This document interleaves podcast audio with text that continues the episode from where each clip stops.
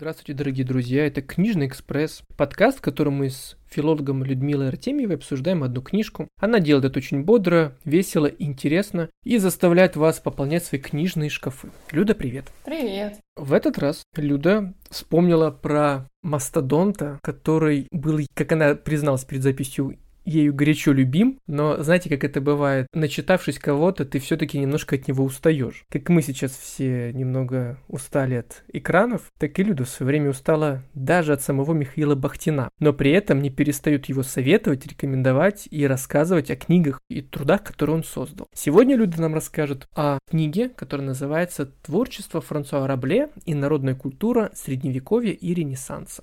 Книга, как несложно догадаться из названия, посвящена творчеству Франсуа Рабле и народной культуре Средневековья и Ренессанса. Мне кажется, в принципе, этим можно ограничиться.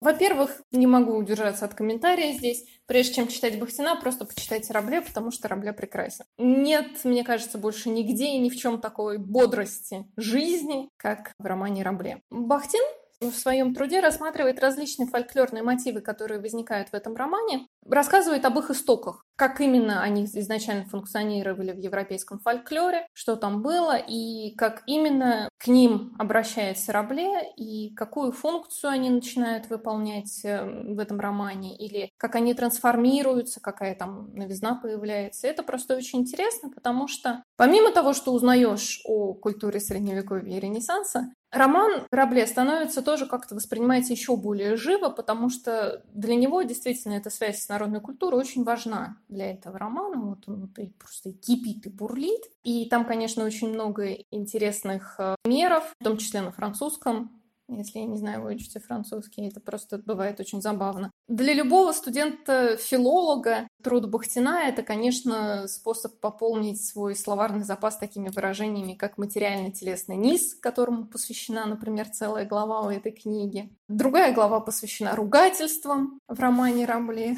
Там есть э, глава о шутовских романах, которые восходят еще к Апулею и его золотому ослу. И как вот это вот шутовство эволюционирует и как оно проявляется в романе Рабле. А шутовской роман — это что-то, что до сих пор можно услышать как определение ко многим современным, только выходящим и публикующимся произведениям. А, собственно, что это такое? А вот у Рабле об этом написано. Ой, не у Рабле, а у Бахтина. А что с языком, скажи мне? Да, это очень понятная книга. Бахтин, конечно, но это вообще свойственно для многих литературоведов советского времени. Они все склонны быть немножко философами, не очень чистыми литературоведами, скажем так. И у Бахтина это в некоторых моментах, некоторых трудов это заметно довольно сильно, но эта книга, мне кажется, самая простая, и она такая бодрая, веселая, потому что она написана на таком бодром и веселом живом материале. Ты когда сказала про философов, я подумал, что литературоведы как литературоведы, а лишь вот эта плеяда, знаешь, как обычно, доказывает, что все русскоязычные немножко философы. Тяга к размышлению и так далее. Я сколько не встречаю трудов даже исторических людей, творивших, скажем так, на стыке там 19-20 века или чуть позже, вот там постоянно все равно вот проскальзывает желание философского осмысления происходящего, выводы